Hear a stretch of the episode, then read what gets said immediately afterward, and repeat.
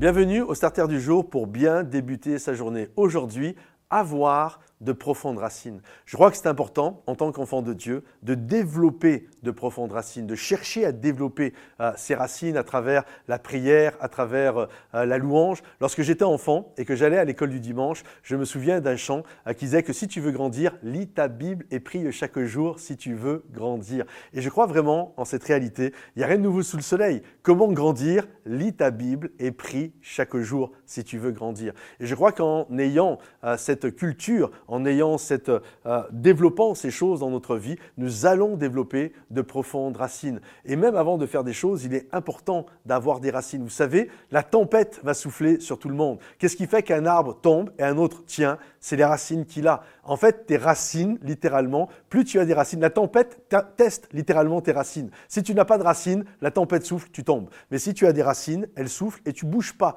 Et je crois que c'est important de développer euh, ces racines. Euh, il y a les vieux, vieux, vieux percolateurs qui datent de 80, 100 ans en arrière. Le café devait passer 4-5 fois à l'intérieur avant d'être bon. Euh, ça, tu passais une fois, l'eau était troublée, il passait une autre fois, l'eau commençait à se teinter, il passait une troisième fois, l'arôme commençait à, se développer, il passait une quatrième fois, l'odeur commençait à embaumer la pièce, la couleur commençait à devenir bonne, et puis la cinquième fois, c'était parfait.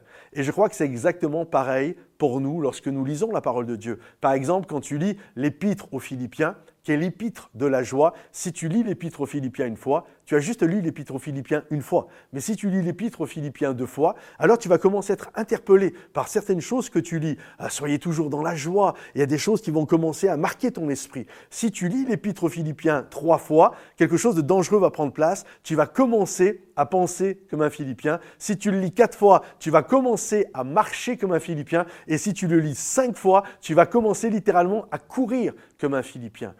Comment grandir? Lis ta Bible et prie chaque jour pour, si tu veux grandir, pour avoir de profondes racines. Et après, la tempête pourra souffler, tu ne bougeras pas. Ça ne veut pas dire que ça va pas être compliqué, mais tu ne bougeras pas parce que tu es enraciné, parce que tu sais en qui tu as cru, parce que tu sais que Jésus marche à tes côtés, qu'il est là. Tu vas, tu vas comprendre. En fait, tu vas commencer à déclarer même la parole de Dieu, parce que tu as développé tes racines. Aucune arme forgée contre moi ne pourra prospérer. Il est celui qui garde mon départ, il est celui qui garde mon arrivée. Durant la nuit, la, la lune ne pourra pas me toucher, ni le soleil durant la nuit. Comprenez-vous? En fait, tu vas commencer à pouvoir la déclarer parce que tu la connais et parce que cette parole vit en toi. Comment grandir? Lis ta Bible et prie chaque jour si tu veux grandir pour avoir de profondes racines.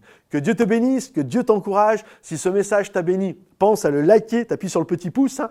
et euh, un jour, quelqu'un m'a dit, mais pourquoi, pasteur, nous, on est devant l'écran et on fait comme ça? Non, il faut que tu cliques sur les petits pouces et partage également, commente. Et, euh, et si quelqu'un en a besoin, partage pour qu'il puisse être béni, encouragé. À bientôt. Bye bye.